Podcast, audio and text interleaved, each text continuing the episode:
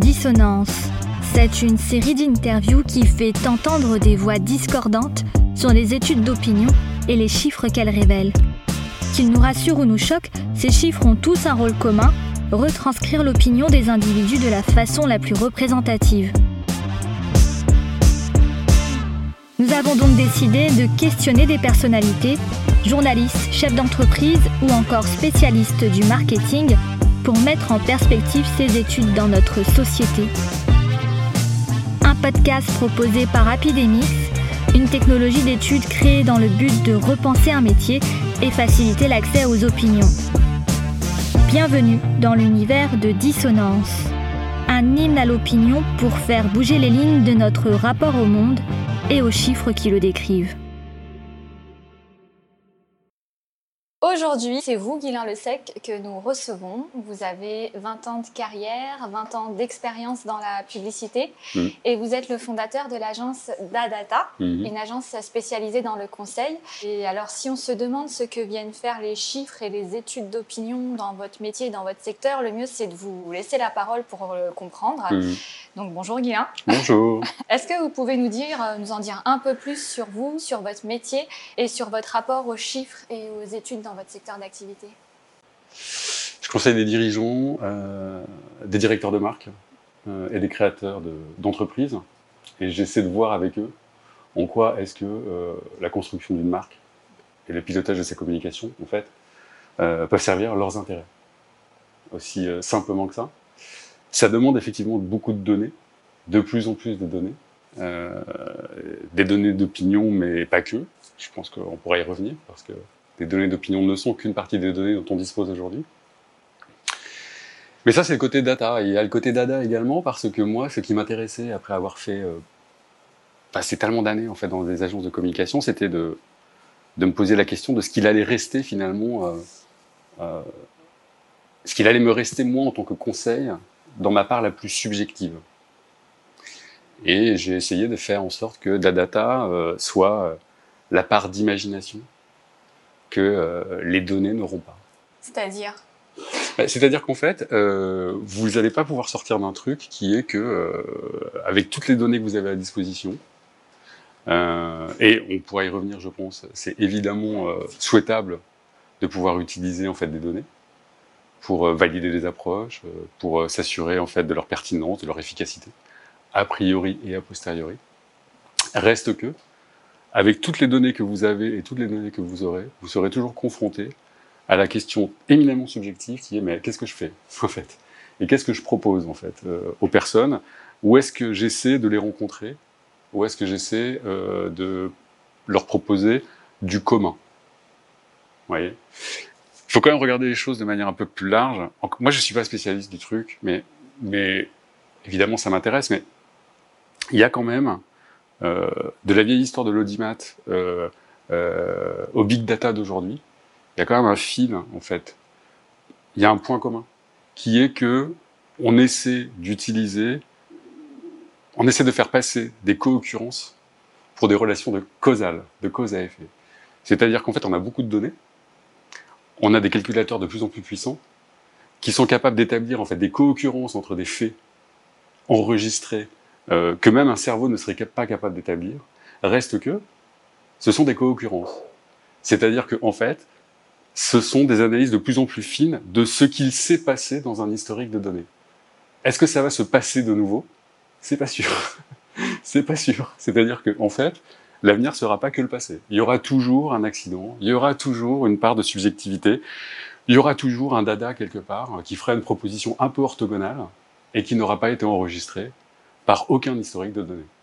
Et vous, du coup, quand vous recevez euh, bah, des résultats, euh, Ouais. quel est votre travail derrière, justement, pour euh, appréhender ces données, ces chiffres? Il y a une phrase, y a une qui est géniale, qui, qui, qui est très drôle, qui est de dire, euh, en fait, si vous faites de la stratégie sans données, c'est comme si vous, faisiez du air guitar, vous voyez. Euh, faites rien, quoi, en fait. Vous, vous êtes juste en train de, transformer des opinions des a priori en propositions logiques, quoi, mais pas plus que ça.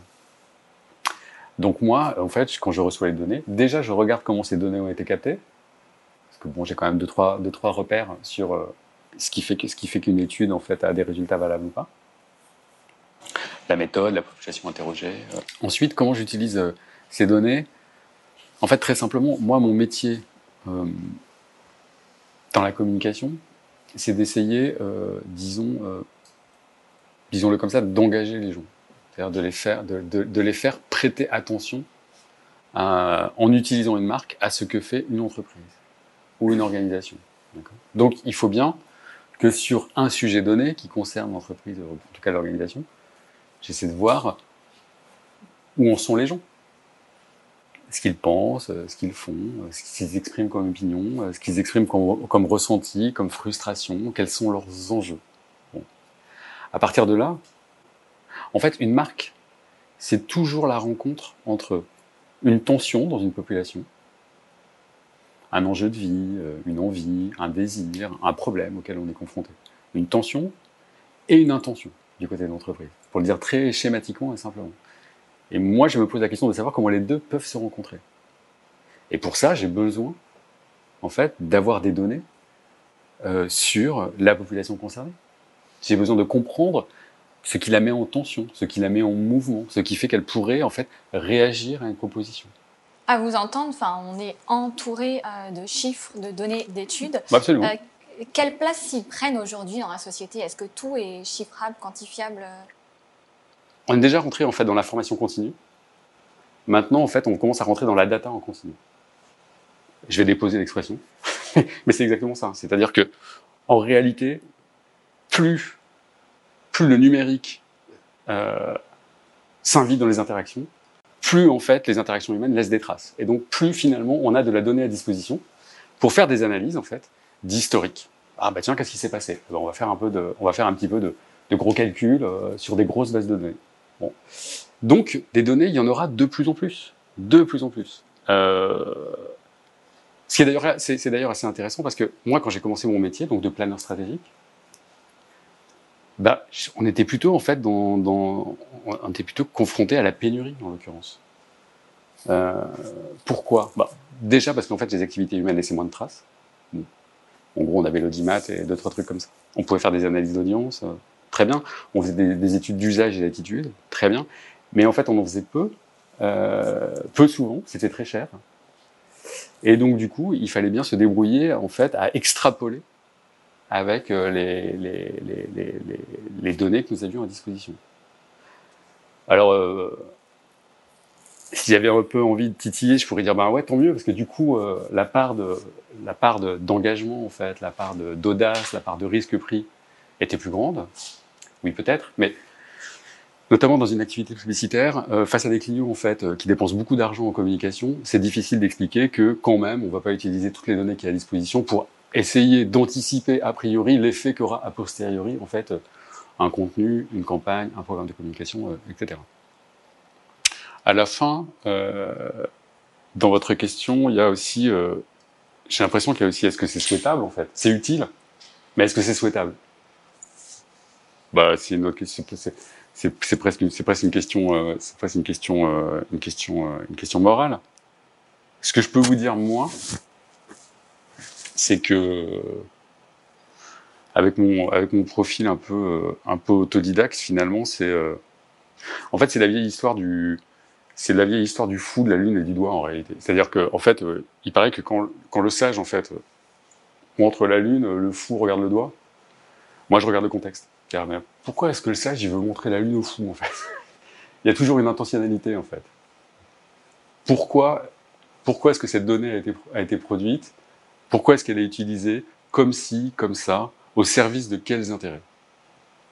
Je dis pas que c'est mal, mais une donnée doit être produite, et donc du coup, ceux qui les produisent font plutôt en sorte qu'elles servent leurs intérêts. C'est aussi euh, simple que ça. Et vous savez, c'est la vieille histoire de, euh, on regarde, on regarde plutôt d'abord dans la direction euh, qui va nous plaire, quoi, ou on écoute plutôt les gens qui sont d'accord avec nous. Donc je dirais que notamment dans mon métier, mais j'espère dans tous les métiers, il faut aussi se montrer euh, attentif et curieux à la donnée d'opinion discordante. Parce que c'est probablement celle-là en fait qui sera, euh, qui portera la plus grande part de vérité. Ah tiens, tiens, j'avais pas vu ça comme ça. J'avais pas vu, j'avais pris les gens en fait, je les avais embarqués dans une autre caricature d'eux-mêmes en fait. Voilà. Et ça, c'est ça, c'est toujours intéressant parce que encore une fois, on sort, on sort du convenu, on sort du surdéterminé par l'idée qu'on se fait de, de la population qu'on observait, et on commence à rentrer en fait dans une observation un peu plus authentique en fait, finalement presque plus euh, ethnographique quoi. Voilà. Alors ça, on va revenir euh, sur euh, la question des billets, qui est très intéressante et déterminante. Ah oui.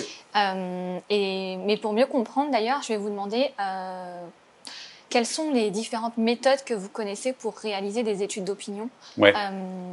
Quelles méthodes avez-vous vous, vous eu à faire Euh, Qu'est-ce qu'il existe? Hmm, D'accord.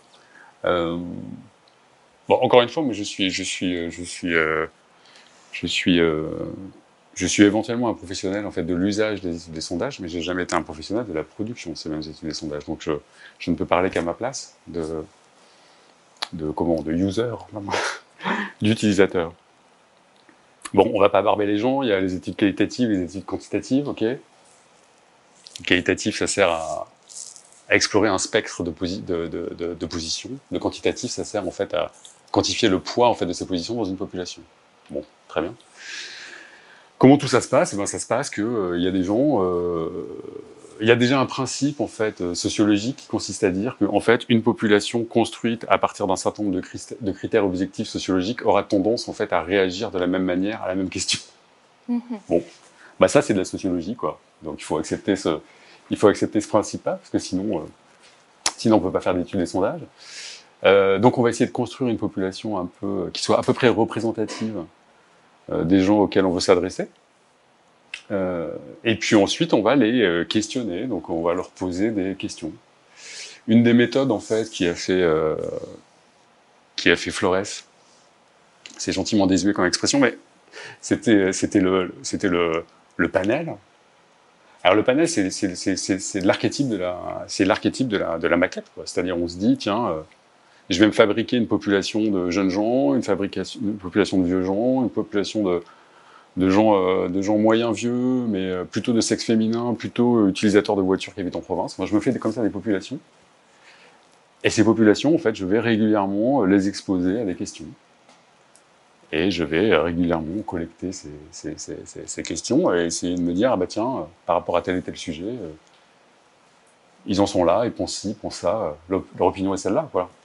Bon. Et puis à la fin, euh, tout ça est analysé et présenté à un client. Mais est-ce qu'on n'est pas passé d'un extrême à l'autre, d'une pénurie à un surplus?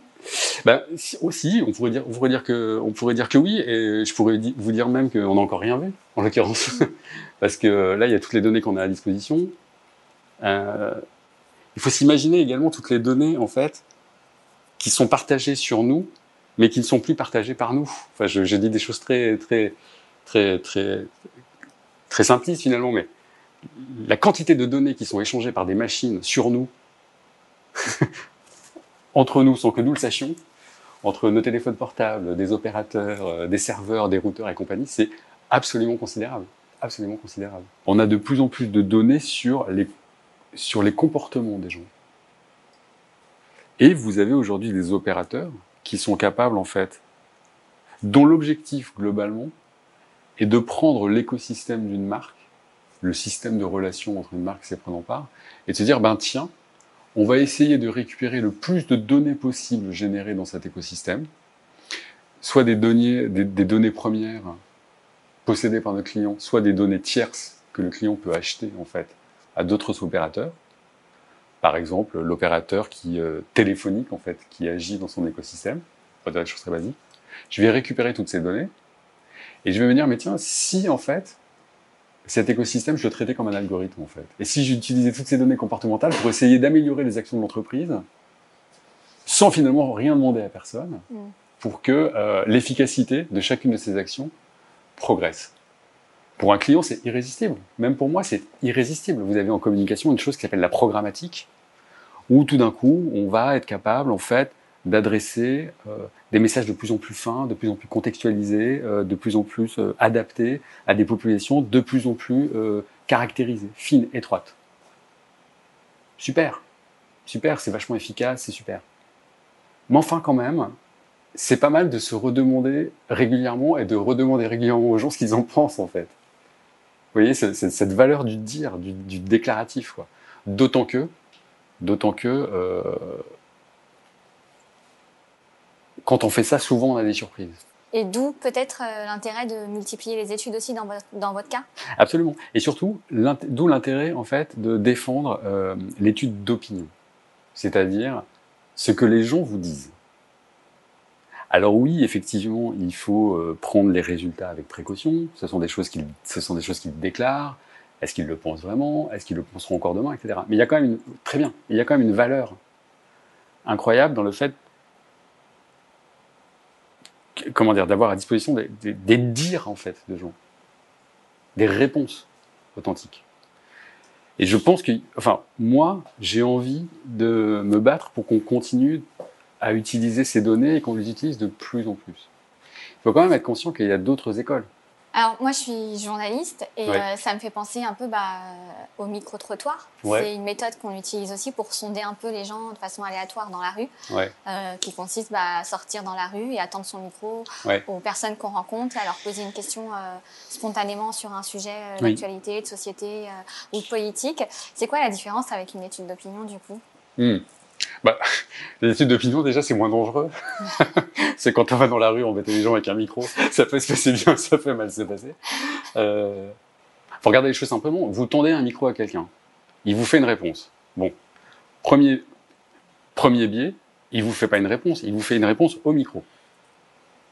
Et moi, je, pour le meilleur ou pour le pire, je ne suis pas en train de vous parler comme je parle euh, habituellement ou comme je parlerai dans ma réunion de, tout à l'heure. Voilà, il y a déjà ça qui surdétermine. Après, c'est évidemment la réponse de cette personne dans ce contexte-là. Est-elle dans la rue? Est-elle énervée? Euh, Est-elle de bonne humeur? Euh, On ne sait pas. Donc il y, a déjà, ça. Et puis après, ce n'est la réponse que de cette personne. Donc comment est-ce que vous... Alors, vous pouvez faire des micro-trottoirs euh, et aller interroger autant de gens qu'il faut pour atteindre ce qu'on appelle le seuil, je crois, de, de, représentativité de la population. Mais alors, il faut quand même aller faire des centaines d'interviews. Soit alors, finalement, votre micro-trottoir n'aura qu'une valeur illustrative. Alors ça, c'est dans le cadre du, par exemple, si vous faites un papier, vous avez donné une illustration, vous êtes journaliste, et ben voilà, vous faites ça. Ou alors aura une valeur qualitative, parce que euh, vous, ne, saurez pas dire à la fin de votre micro-trottoir combien de personnes seraient susceptibles de répondre comme euh, Monsieur, euh, Monsieur Guilain Le Sec d'Adata, euh, mais en revanche, vous pouvez dire que ben, y a des gens qui, à telle et telle question, ont répondu comme Guilin, des gens qui ont fait une réponse un peu différente, et donc vous êtes capable de définir des, un spectre qualitatif de réponses. Après, si vous voulez quantifier, si vous voulez savoir combien il y a de personnes dans une population donnée qui pensent comme Guilin le sait, l'idée m'effraie, mmh. mais eh ben, vous êtes obligé de faire euh, d'autres études quantitatives. Voilà. Voilà. Et toute la difficulté, j'ai l'impression, en fait, euh, c'est autour de la représentativité euh, eh bien, oui. de la population. Eh bien oui, parce que, parce que encore une fois, le problème, en fait, le, le, c'est un problème de production d'une certaine manière. Pourquoi est-ce qu'on a des études et sondages? Parce qu'on a absolument besoin d'anticiper la réaction de populations qui sont qui étaient massives et qui, quoi qu'il et qui, quoi qu'il en soit, restent nombreuses. Je sais bien qu'aujourd'hui, on n'est plus dans le massif, notamment en marketing et en communication, reste quand même qu'on ne s'adresse pas à des personnes isolément et qu'il va se passer un moment avant que ça n'arrive. Donc, euh, il faut résoudre, en fait, il faut, il faut résoudre ce problème qui est qu'on va être obligé de construire une maquette de la population qui nous intéresse pour expérimenter sur elle, en fait, des questions et voir, en fait, quelles sont ses réactions, ses réponses. Et après, la statistique nous dira dans quelle mesure on peut extrapoler en fait ces résultats. Et d'ailleurs, il faut toujours être super, euh, super, euh, super prudent parce qu'il y a, y a, notamment des choses euh, qu'on oublie plus ou moins malicieusement, hein, des choses comme par exemple la marge d'erreur, qui font que on, nous vend parfois de manière très, très événementielle, soit dans les salles de réunion, soit dans les médias, des grandes variations, des grands retournements de tendance, etc. Ouais, enfin de deux points, donc en fait non. en fait, il se passe rien. En vrai. Oui, ça a bougé. Ça a bougé, mais le fait que ça ait bougé dans la population observée ne veut pas dire que ça a bougé euh, en réalité. La statistique vous interdit de tirer ce genre de, de, conclusion. Donc, euh, c'est effectivement euh, une, lutte permanente pour essayer d'objectiver en fait la réaction d'une population qui, à la fin, ne sera jamais qu'une addition de subjectivité et qui vous échappera toujours. Et c'est une très bonne nouvelle. et c'est une très bonne nouvelle. C'est la limite des panels, en fait? Ouais. C'est quoi le problème du panel? Le problème du panel, en fait, c'est pas. Enfin, j'ai pas de problème avec les panels, mais en gros, vous prenez des gens, euh, vous les mettez dans un endroit, qu'il soit euh, réel ou virtuel, vous leur posez des questions toute la journée. Bah, il y a un moment, ça va être fatigue. Ouais, ça va être fatigue. Moi, on va passer la journée à me poser des questions. Je pense qu'à la fin de la journée, je vais. Oui. Donc, c'est quand même déjà un problème. Il y a un deuxième problème qui est, je suis désolé, je crois que ces gens sont un peu rémunérés. Donc, on est dans un rapport marchand. Bon. Je vais me faire des amis encore. Troisième sujet. Euh, troisième sujet quand même, c'est et ça c'est plus c'est plus pernicieux, mais on, on peut pas en sortir non plus. C'est dès qu'en fait vous êtes, dès que vous êtes placé dans ce genre de position, euh, finalement marchande, de service en fait, bah, vous pouvez pas vous empêcher de faire autre chose que ce que vous faites, mais de faire la chose que vous pensez être la plus professionnelle. Donc en fait, on vous, les gens vous font des, pas des réponses qui sont les leurs, mais des réponses par rapport à ce qu'ils pensent qu'il faut répondre. Mm.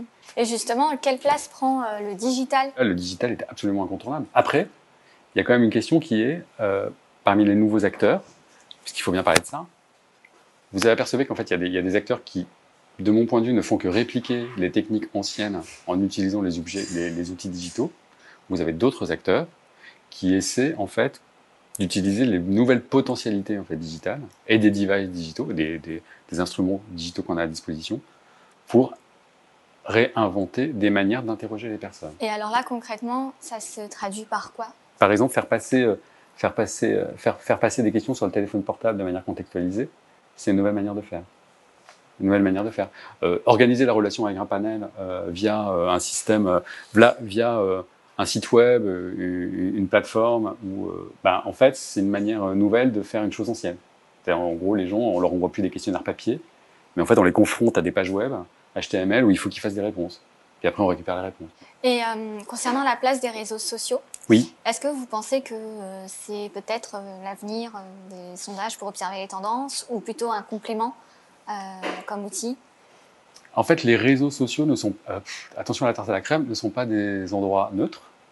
Ce sont des endroits qui sont soumis en fait à des algorithmes dont l'objectif est d'une manière ou d'une autre en fait de capter l'attention. Donc, en gros, les opinions que vous voyez émerger et se développer sur les réseaux sociaux ne sont pas représentatives d'une population, ou en tout cas sont difficiles à décrypter dans leur représentativité. Vous pouvez, vous pouvez indéniablement constater que un fait ou une opinion se déploie sur un réseau social, réunit une communauté sur un réseau social, d'ailleurs réunit une communauté de gens qui seront de plus en plus d'accord avec cette opinion sur ce même réseau social, vous n'allez pas pouvoir en tirer beaucoup plus de conclusions que ça. Donc euh, oui, évidemment, oui, c'est intéressant pour voir ce qui met les personnes en mouvement. Après, il faut garder en tête que ce qui les met en mouvement, c'est ce qu'ils en pensent, c'est ce qu'ils en ressentent, mais c'est également l'algorithme. Mm-hmm. Donc euh, il y a un gros biais algorithmique. Euh, Comment vous visualisez l'avenir euh, des études d'opinion? Euh, de plus en plus nombreuses, sur de plus en plus de sujets, dans un temps de plus en plus réduit, qui fait qu'on va avoir l'impression de pouvoir interagir, interagir en masse comme si c'était de personne à personne. Donc, moi, je, tiens, je, suis très attaché à ce que les, personnes puissent répondre à des questions qu'on, nous, on aura le, comment dire, euh, le courage de leur poser. Malgré les différents billets qu'on a évoqués Bah oui. Bah oui. Parce que s'il y a, plus de billets, il n'y a plus de subjectivité. Et finalement, bah, ça serait, ça, ouais, on, sera dans un monde de machines qui parlera à des machines. Alors, euh, mon téléphone portable parlera à un serveur qui parlera euh, à la base de données d'un client, euh, qui parlera en fait à son algorithme, qui parlera à son opérateur téléphonique, tout ça. En gros, les machines se seront parlé. Est-ce que nous, on sera contents? C'est pas sûr. C'est pas sûr. Je pense que c'est pas mal. C'est pas mal de se confronter les uns des autres euh, à, des questions et à des questions et, à des réponses. Finalement, finalement, je sais pas si c'est la conclusion, mais je trouve qu'il y a presque, je trouve qu'il y a une éthique en fait dans le micro trottoir. Bah ouais, parce que finalement, quand même, vous êtes à portée de micro. Alors il y a le biais du micro, et vous avez la personne en face de vous quand même. Mmh, très bien. Bah, merci beaucoup. Euh, bah, merci. Bah, merci à vous en tout cas.